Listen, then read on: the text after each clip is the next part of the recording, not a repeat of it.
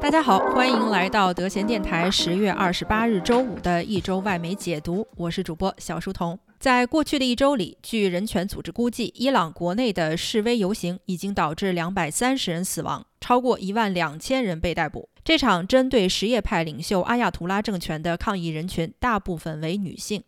美国已经增加了经济制裁的伊朗政府官员名单。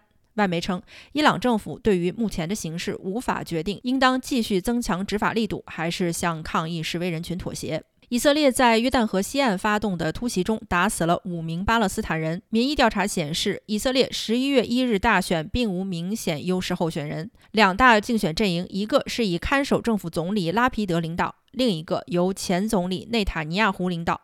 权威人士表示，内塔尼亚胡阵营更有可能赢得选举。即将在十一月二十日举办世界杯比赛的主办国卡塔尔日前面临国际组织针对该国劳工和性少数族群人权状况的抗议。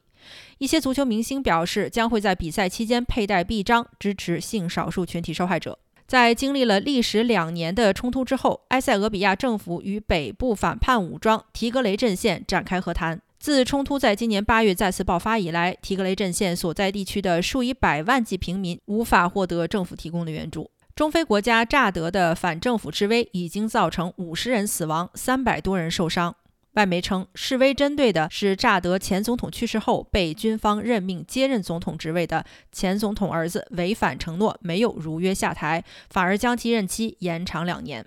英国新任首相苏纳克的内阁人选势力错综复杂，支持前首相约翰逊的外交大臣 James Cleverly 继续留任。刚刚上任的财政大臣 Jeremy Hunt 再次获得任命。因技术原因离职不久的内政大臣布雷弗曼重新获得任命。意大利新任总理梅洛尼宣誓入职。梅洛尼表示，意大利将继续全力支持乌克兰。一些观察者担忧，意大利新政府会与欧盟产生激烈冲突。但鉴于意大利享有约两千亿欧元的欧盟新冠疫情补助基金份额，冲突可能不会立即显露。外媒称，俄罗斯在毫无证据的情况下指责乌克兰正在准备在境内使用脏弹。乌克兰方面称，俄罗斯的指责很有可能意味着俄方正在准备实施脏弹攻击，并栽赃乌克兰。美国、英国和法国发表联合警告，称俄罗斯后果自负。脏弹的主要目的在于通过向大气中投掷放射性物质的粉尘和烟雾来散播恐惧、恐慌和混乱。美国民主党三十几位激进派议员日前集体致信拜登，要求美国改变对俄乌冲突的战略，但之后很快就被激进派党团主席撤回。该信件公布之后饱受批评，认为其削弱了美国对乌克兰的支持立场。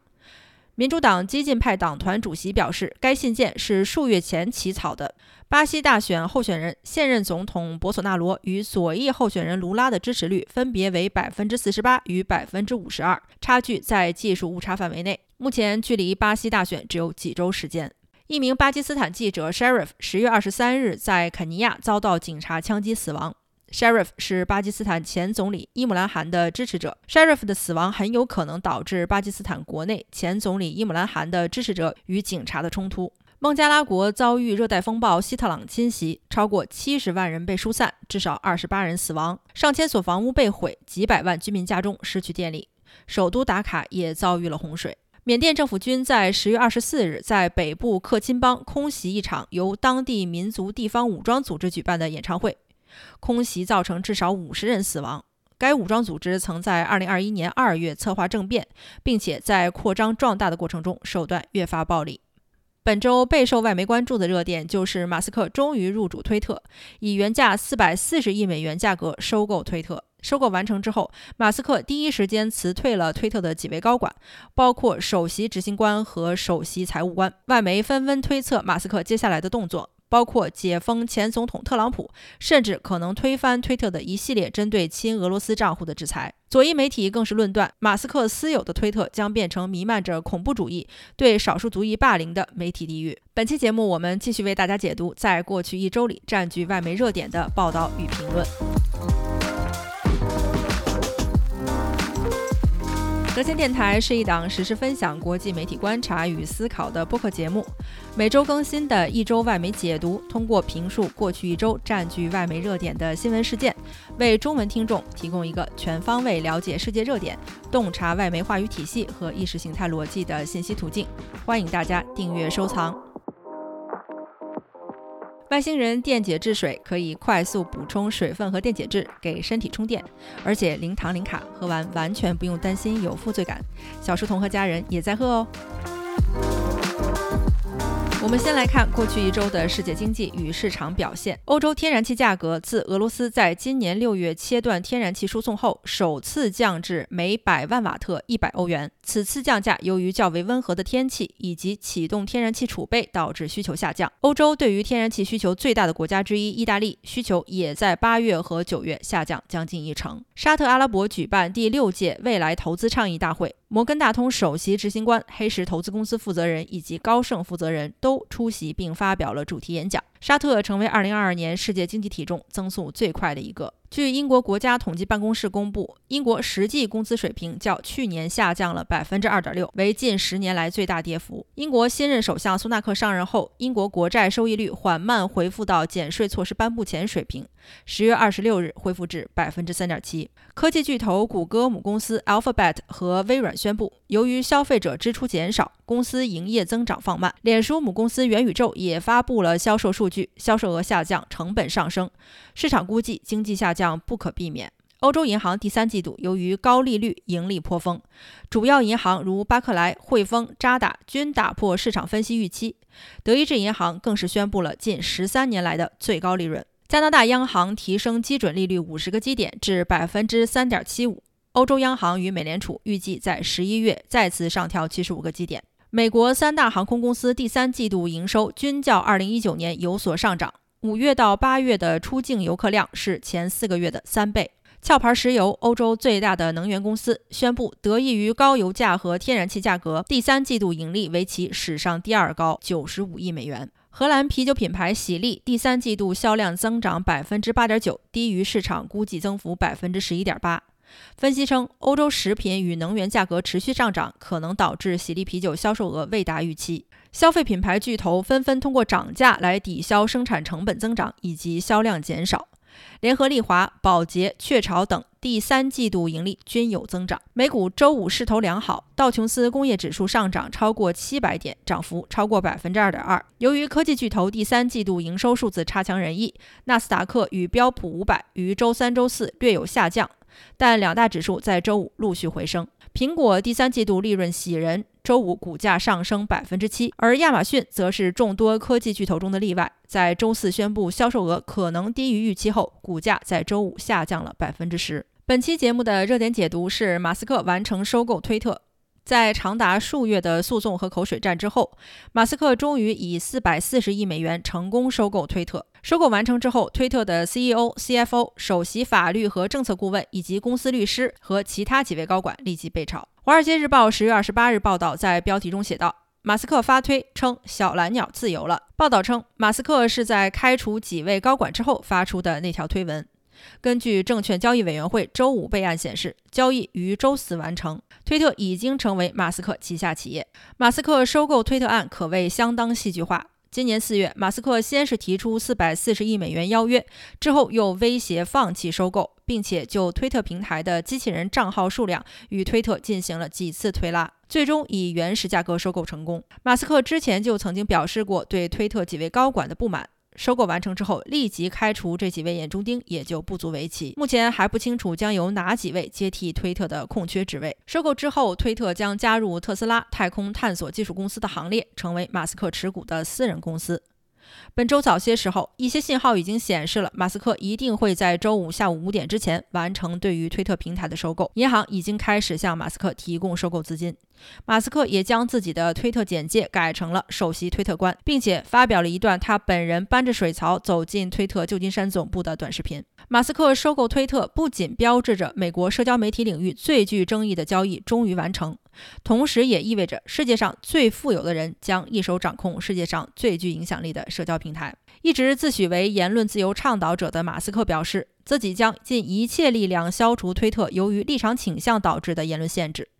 然而，《华尔街日报》认为，这样的举措极有可能导致那些偏好温和平台的企业、政客和用户的不满与冲突。在周四的一份致广告商信息中，马斯克称，他收购推特是为了打造一个正常的网络广场。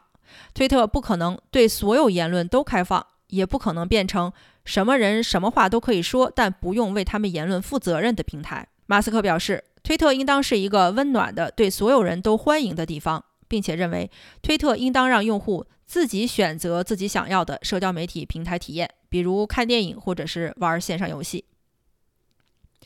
马斯克在四月提出的收购邀约是建立在每股收购价五十四点二零美元，高于当时的推特估值。纽约证券交易所已经宣布将从周五起限制推特股票交易。周四收盘时，推特股价为五十三点七零美元。马斯克的收购令推特平台的未来难以预测，市场对于马斯克将如何整合推特进入他的商业帝国，以及如何改革推特的内容政策毫无头绪。与其他社交媒体一样，推特的收入也极度依赖广告商。最近几个月，由于经济形势不稳定和收购消息，推特的广告收入遭受了重大打击。收购之后，推特还将面临着数十亿的债务。对于在过去十年中连续八年亏损的企业来说，推特的财务状况不甚乐观。有投资分析员认为，私有化推特给马斯克带来的风险比收购一家创业型公司要高出许多。改造推特的路可能并不好走。不过，他很有可能用几年时间把推特改造成自己想要的样子，然后当做一个全新的社交媒体平台重新上市。马斯克曾经表示，他想让推特远离原来那种严重依赖广告收入的商业模式，而通过订阅模式盈利。目前，推特的收入中有百分之九十以上来自广告费用。马斯克还表示过，他将允许前总统特朗普重新回到推特平台。不过，特朗普表示对于回归推特并无兴趣。马斯克称，推特肯定不会变成右翼分子扎堆的疯人院。我希望它能变成一个容纳各种声音的广泛平台。经济学人也在周五刊登文章称，马斯克最终还是收购了推特，艰难的部分现在才开始。文章称，推特以四百四十亿美元价格完成收购，对于股东来说绝对是好消息，但对于推特用户来说，很难说马斯克入主推特是否是一件好事儿。马斯克曾经保证将会采取更为宽松的言论审核机制。并且称，只有违反法律法规的发文才应当被删除。如同其他一些社交媒体平台一样，推特目前对一些虽然不违法但违反特定立场的言论也采取了禁止态度。最近的一个案例就是嘻哈音乐人侃爷由于反犹言论遭到了推特平台封杀。然而，收购完成之后的马斯克好像并不急于改革推特的现有言论审核制度。周四时，马斯克就发表了端水推文，称不会让推特变成右翼言论集中的疯人院。分析人士称，该推文是在向广告商释放安全信号。其他社交媒体平台在最近几年针对前总统特朗普否认选举结果的言论和关于新冠的不实信息散播，已经放松了他们曾经标榜的绝对言论自由态度。脸书创始人扎克伯格曾经宣称，每个人都应当发出自己的声音，也在脸书上禁止了反疫苗、否认犹太人大屠杀以及 QAnon 阴谋论等言论。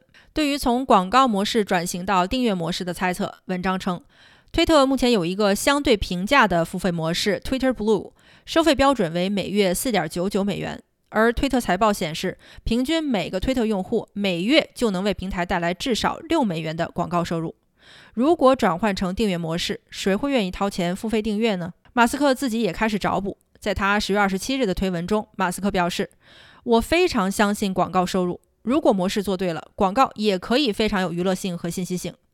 关联度较低的广告自然是垃圾，但关联度高的就是好内容了。”文章最后认为，不管是哪种尝试，以推特目前的盈利水平来说，都很难立刻转型成功。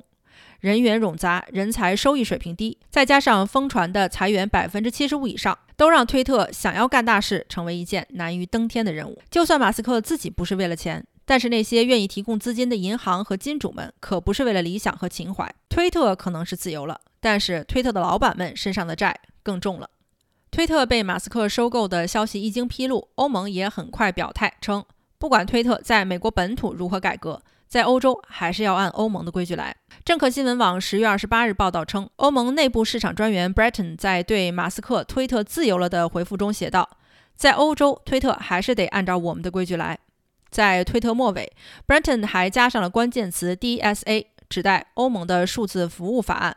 该法案要求数字服务供应商对于仇恨言论等违规违法内容采取严厉措施。Breton 还在推特上发表了一段今年五月他与马斯克本人讨论数字服务法案的视频。视频中，Breton 对马斯克说：“我很高兴能够向你解释欧洲的这项新法律。”马斯克则回答说：“你说的一切我都同意。”Breton 在这条视频下写道：“他说他同意数字服务法。”而立场偏左翼的《华盛顿邮报》接连发表了几篇评论文章。有的抨击马斯克并不是乔布斯，他收购推特的动机更多源于自恋倾向，而不是科技创新。有的认为马斯克收购推特为我们敲响了警钟，我们急需一个替代平台，类似于推特。但比眼下的推特更加规范，言论审核也更加严格。而其中最为荒谬的，则是十月二十八日刊登的一篇题为《马斯克美好互联网体验中又一个灿烂辉煌的一天》的评论文章。这篇文章通篇运用了讽刺手法，对于马斯克收购推特之反感和抵触溢于言表。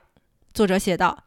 我们早早起床，准备好优质内容发表到推特上，就是为了马斯克先生一睁眼就能就世界局势或者是最新科技发表一番真知灼见，能亲眼看到、听到马斯克先生的教诲，简直是我们这些平凡人的荣幸啊！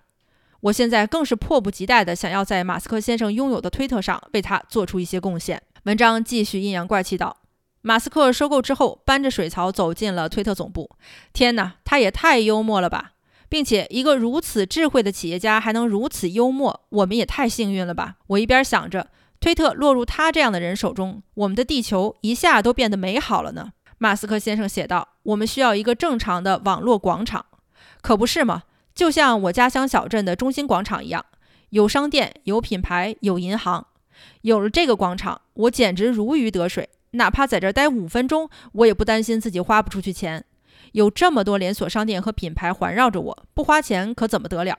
马斯克先生在他那条完美措辞的致广告商信息中写道：“他肯定不能让推特变成一个疯人院。”这话听着多舒心啊！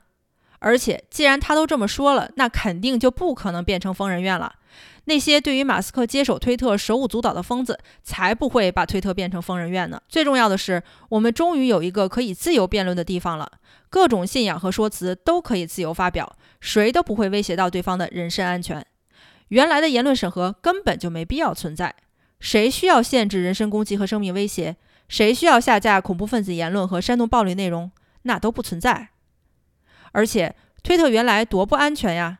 有些人肆无忌惮地发表法西斯主义言论，但众所周知，对抗法西斯主义言论最好的办法就是让所有人都听到这些言论，并且让那些反对法西斯言论的人收到应有的暴力威胁，并且最终闭嘴。如果你能够非常有诚意地倾听那些法西斯言论，就一定能够最终消灭这些言论，就像1940年的德国一样。文章最后写道。马斯克收购推特最好的地方就在于，我们终于可以听到之前我们不愿意听的那些声音了，虚假信息呀、阴谋论呀，种种种种。马斯克先生让一切都变得更好、更伟大了。让我们一起歌颂互联网有了马斯克先生之后的辉煌吧。《纽约时报》在十月二十八日的报道中认为，推特的私有化意味着马斯克将享有更多优势。私有化之后的推特将不需要公布季度财报，也将受到更少的监管。马斯克将拥有最大限度的自由，将推特打造成他想要的内容平台，而无需担心公众的看法。文章分析称，推特将会在十一月八日正式从纽约证交所摘牌，推特现任董事会也会解散，九位董事将不再参与公司运营事宜。马斯克很有可能组建一个由那些出资收购的亲朋好友组成的新董事会，执行他的喜好。而推特的现有工作人员也面临着裁员压力。留任员工的薪资结构将会发生巨大改变。根据收购协议，员工之前的股票期权将会被回购，并且用现金分红来代替。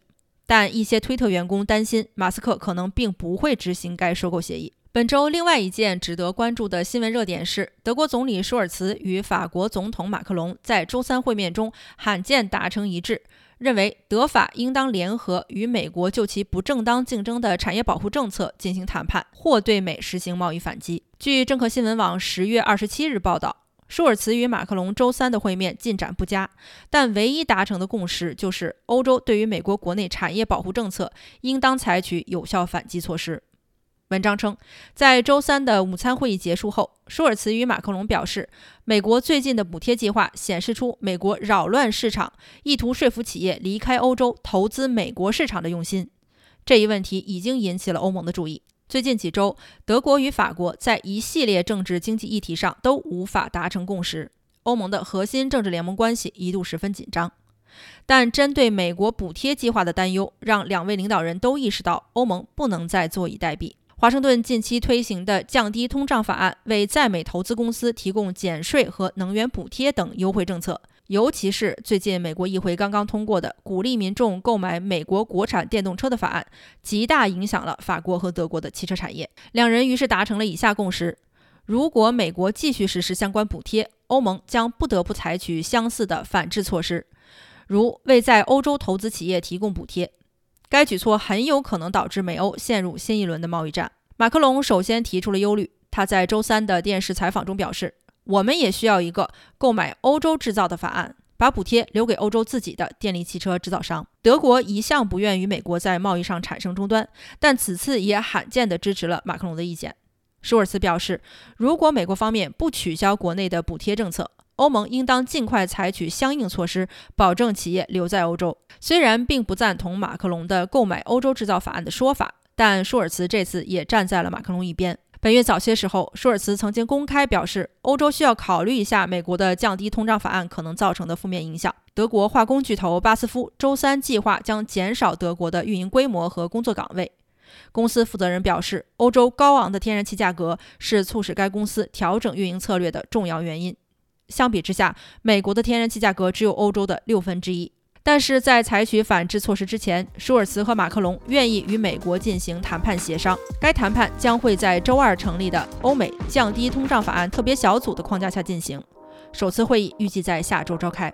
今天先聊到这里，我是小书童，我们下期节目见。